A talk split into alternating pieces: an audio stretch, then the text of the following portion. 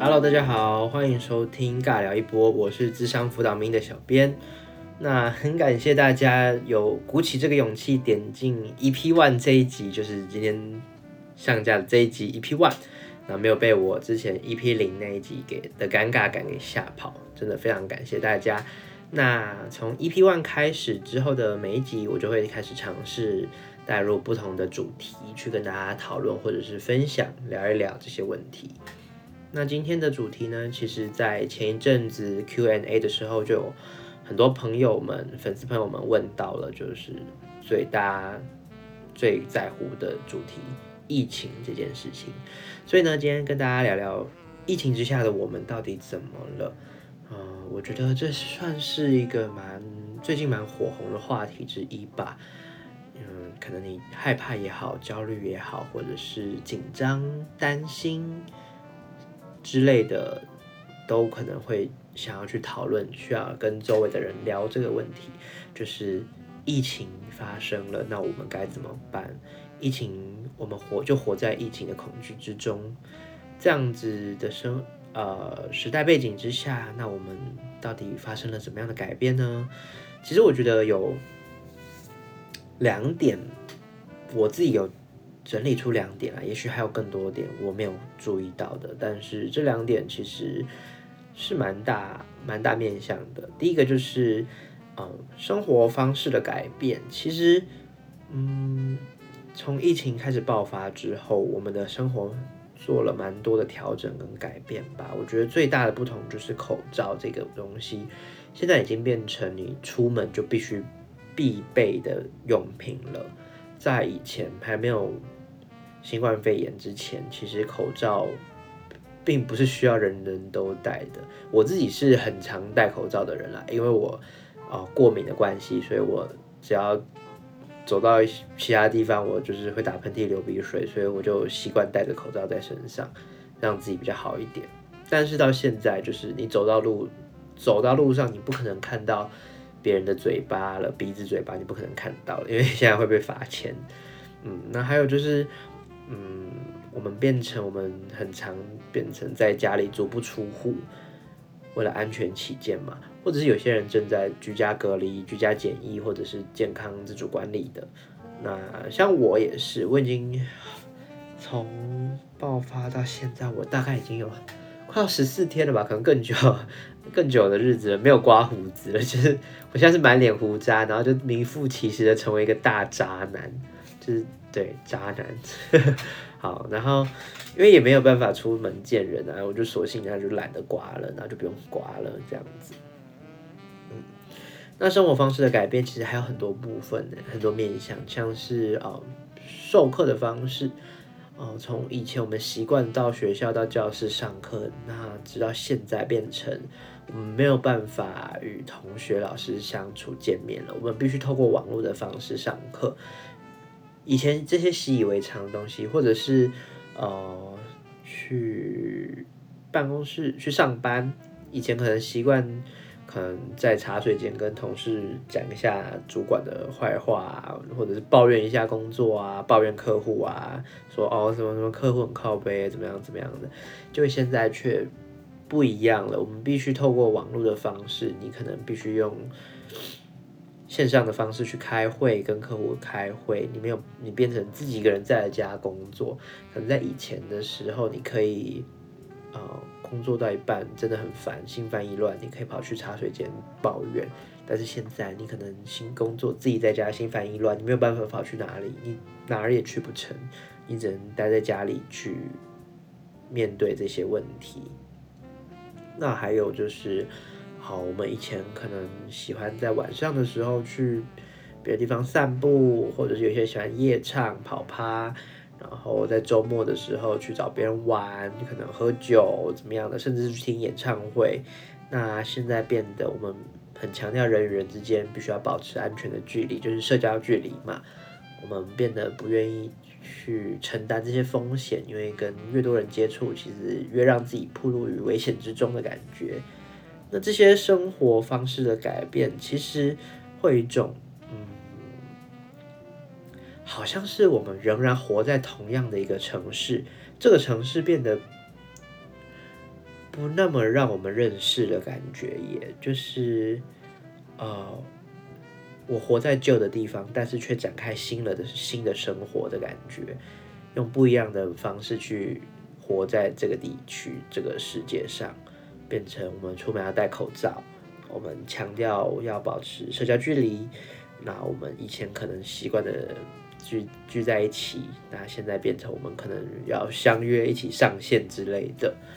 嗯，那面对新的生活，难免会产生一些未知的焦虑吧。我觉得惶恐不安啊、焦虑啊这些的都蛮都是都是理所当然的。我自己也是啊，变成以前我不太敢在都市里面骑摩托车，就是我因为我以前读书的地方是蛮。蛮蛮荒凉的一个地方啦，可以这么说，就是蛮偏僻的。然后你骑车就是可以骑，当然不是鼓励大家骑快车，但是以前那个地方就是你可以骑到八九十甚至一百都没有问题，就是真的不会出事。但是这不鼓不代表我鼓励啊，就是还是蛮危险的。但是你到大都市之后很不习惯，就是就是很危险啊，你到处。你就是随便一个弯，你就可能弯到一个莫名其妙的地方之类的，然后人车水马龙的。那所以我以前的回到台北都市之后，我都习惯搭捷运或者是公车。那现在也变得，我为了因为这件事情，我试着让自己哦开始骑摩托车。只要一出门，我就是骑摩托车，因为我也我自己也会怕，就是可能在这一班公车上或这一班捷运上面，真的有就是增加自己的风险这样。所以你看，这也是一个改变，这也是生活改变的一种。那面对这些方这些新的东西，虽然我们活在旧的空间，但是是新的方式去活，这些焦虑自然而然就会出现了。那还有的就是啊，我们的人生的规划也遇到了很大的转折或阻碍，像是我原本预计在五月要去做的一件事情，而且是我必须要去做的，那。我现在也没有办法去做了，因为疫情的关系，所以我变得我要延后。那至于延后到什么时候，我也没有办法有一个明确的答案。在，啊，会很像是在你不知道什么时候结束的一个情况下，而你又必须面对你没办法，你的没办法去执行的这件事情的失落感，这种感觉其实会持续的蔓延着。很多人的生生涯规划也因此受到了阻挠啊！从以前到现在，你可能很多事情变得不可以去执行，变得不可以去做，你失去了很多可以去去闯荡或者是去冒险的机会，也说不定。那我觉得这份失落感，你又没有办法得到一个明确的答案，就是哦，我什么时候可以终止这份失落感或者是无奈感？你会。会形成一个很漫长的一个等待的感觉，就是我卡在这个地方，我能做什么？我要做什么？我可以做什么？什么都没有办法，你没有办法得到一个明确的结论，就会变得，那我到底到底可以怎么做？你的定位到底在哪里？那面对到这样的转折跟挫，甚至是挫折，那其实生活在这样的当下之中的人们，你。包括好了，其实我也是啊，我也找不到一个出口。这种感觉好像就是你被捆绑在同一个地方，你只能看着这件事情发生，但是你却没有办法去做太多的调整，或者是说你已经做了最大的调整或改或或应对方式了，但事实仍旧是如此。那我该怎么办？嗯，我觉得这两项。光这两项的因子就会让我们产生很大的压力跟不适应了。嗯，就像是你习以为常的事情，逛街好了，逛街这件事情，你平常就是没事的时候就可以揪三五好友去东区、去西门町逛逛走走。到现在，我们只能透过网络、透过手机或者视窗去看外面的这些世界。从以前我们可以到处追赶跑跳碰，现在我们只能足不出户。这些改变、这些转折、这些挫折，其实对我们影响其实真的蛮大的。那更何况是有些人因为疫情的关系面临了呃工作的收入的减少，或者是甚至面临到生离死别的问题。那这样的转变，其实或者是这样的新的生活，你说是好是坏吗？我觉得我很难去定义这件事情，也因为好吧，可能真的是弊大于利，因为你很多东西都被阻挠了，很多东西都被剥夺了，你没有办法去做，或者是你必须去做，但是现在就是世界现在就是不能让你去做的那种感觉。好啊，那嗯，我觉得在进入今天正式的主题，哎，我花了好久。好了，嗯，在正式讨论今天的主题之前，我还有一件事情，就是我必须去声明的，就是呃，我我反复的去问自己，我是站在怎么样的立场去跟大家讨论这件事情的，而我觉得我必须非常严格的。去检视我所讲出来的言论，每一字每一句，因为很有可能我今天所讲的话，可能不小心会伤害到某一些族群的人。可很可能你跟我一样，就是一般老百姓待在家里，那你有可能是冒着风险待在医疗场域去从事医疗工作的人员，那甚至也有可能你就是那一位不幸染疫的伙朋友，或者是你的亲朋好友周遭的人。正遭遇到此此件事情，所以我觉得对我自己讲出来的话，我必须很严格的去思考过后，才能带给大家。那 在疫情之下的我们，其实已经过了这么久的时间了，从去年初疫情一爆发到现在，其实台湾的防疫的成绩。嗯，在前期都是一直都是很好的状况，我们没有很多呃大规模的感染的出现。那可是，一直到最近，我们的个案人数激增了，使得大家越来越害怕，越来越恐惧。那国外的媒体也开始报道，从以前对于台湾的报道说，哦，台湾的防疫做得很好，台湾是防疫优等生。那到最近，有各大不同媒体。开始说，哎，台湾的防疫，呃，滑铁卢，或者是出现了失误，或者是太过于自满之类的。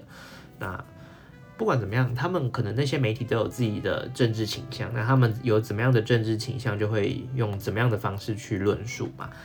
但是台湾在这一阵子的确个案人数激增是事实。所以我也觉得，只有活在台湾的我们最了解、最知道怎么我们活生活到底是发生什么样的事情。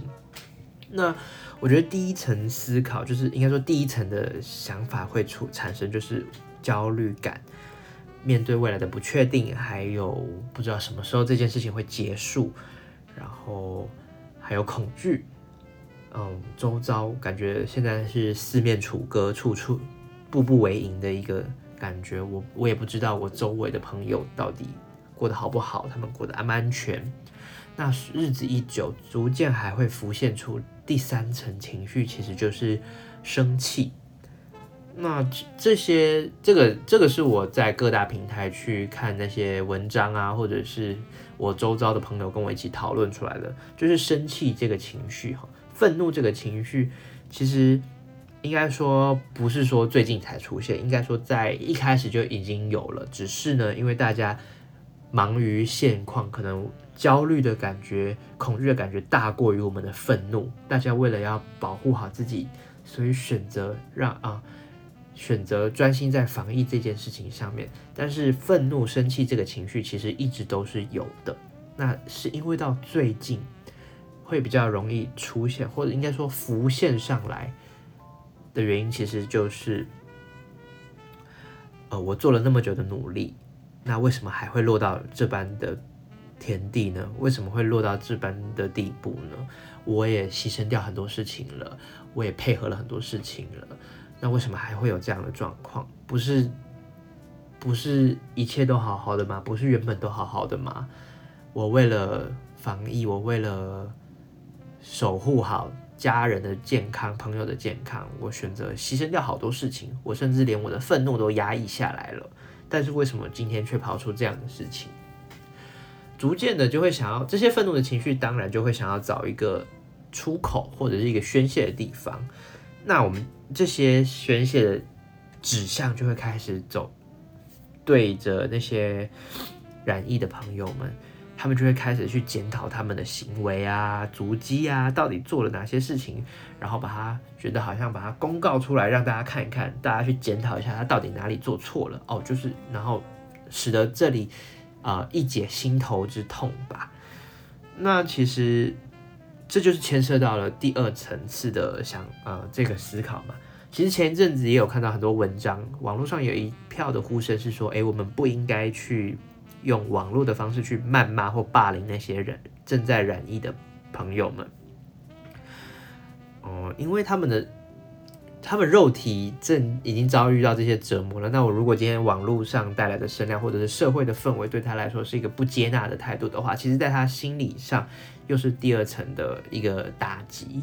大家应该有听过一个心理学的名词吧，叫做公正世界理论，或者是叫做正义世界信念。那其实这个想法内，这个这个信念或者这个偏误，好了。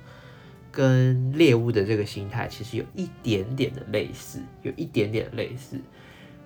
哦，相信只要是心理人，你只要是心理相关科系的，对于这个名词应该都蛮熟悉的啦。公正世界假说什么？Anyway，反正就是一种善有善报、恶有恶报的一个想法。这个人如果今天做了坏事，坏事那一定会有人惩罚他。那他。倒过来，这个逻辑倒过来就是，他今天有坏事降临在他身上，那想必他一定是在之前有做了哪些不好的事情，就好像是有一句话这样讲：“可怜之人必有可恨之处”吧。哦，这样的心态其实我觉得很很能够被理解啦，因为平平我们都是人，而且可能我们就生活的方式步调都这么的亲近，那。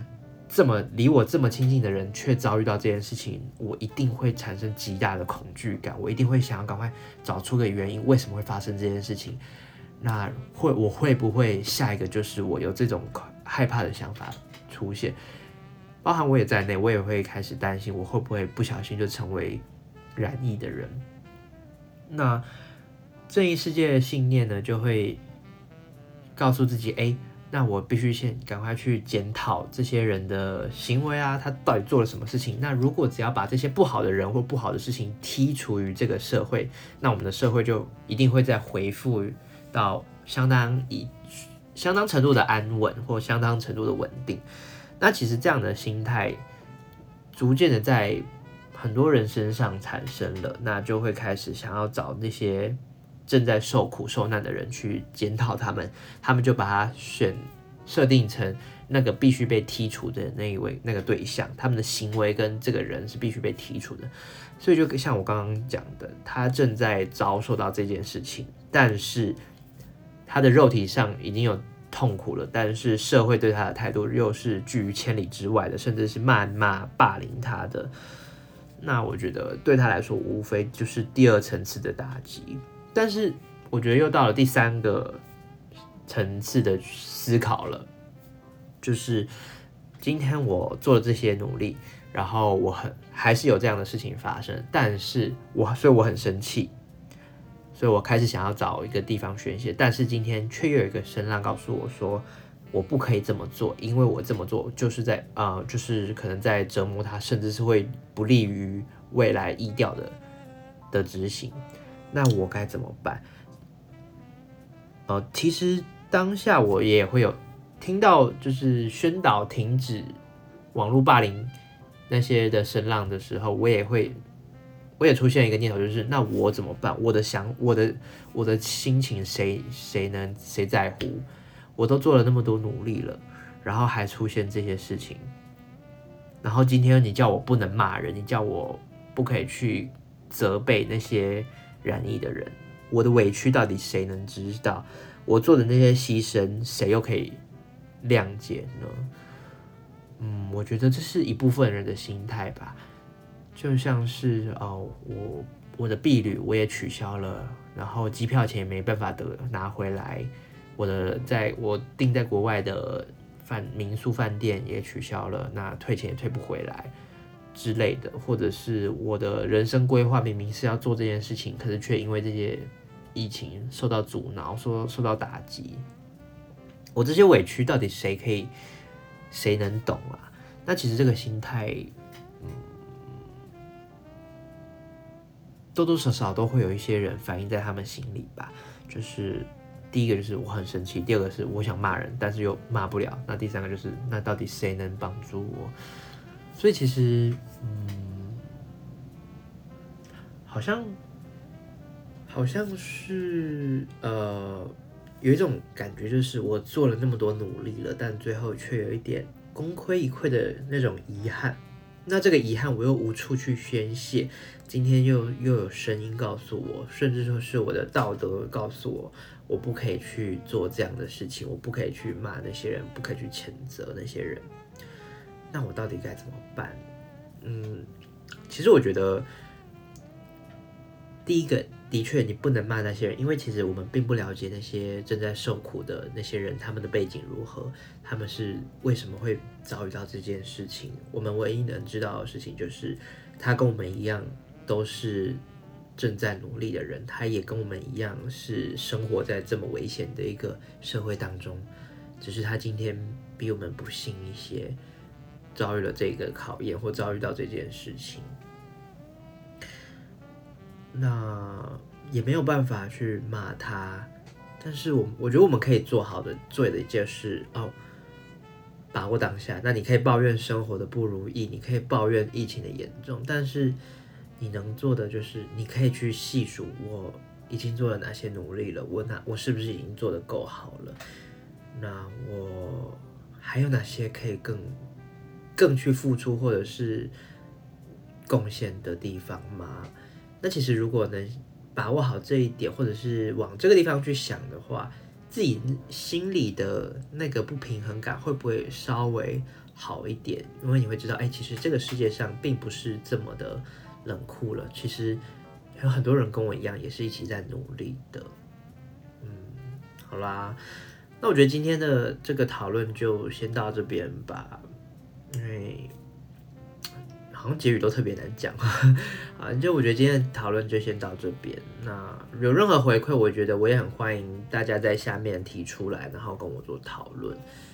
然后，嗯，也很感谢大家能听到这里，谢谢大家的支持。那如果觉得很喜欢的话，就可以帮我多分享，或者是多推荐给你的朋友。那我们期待下一次再尬聊一波的 EP 二，再一次跟大家相遇喽。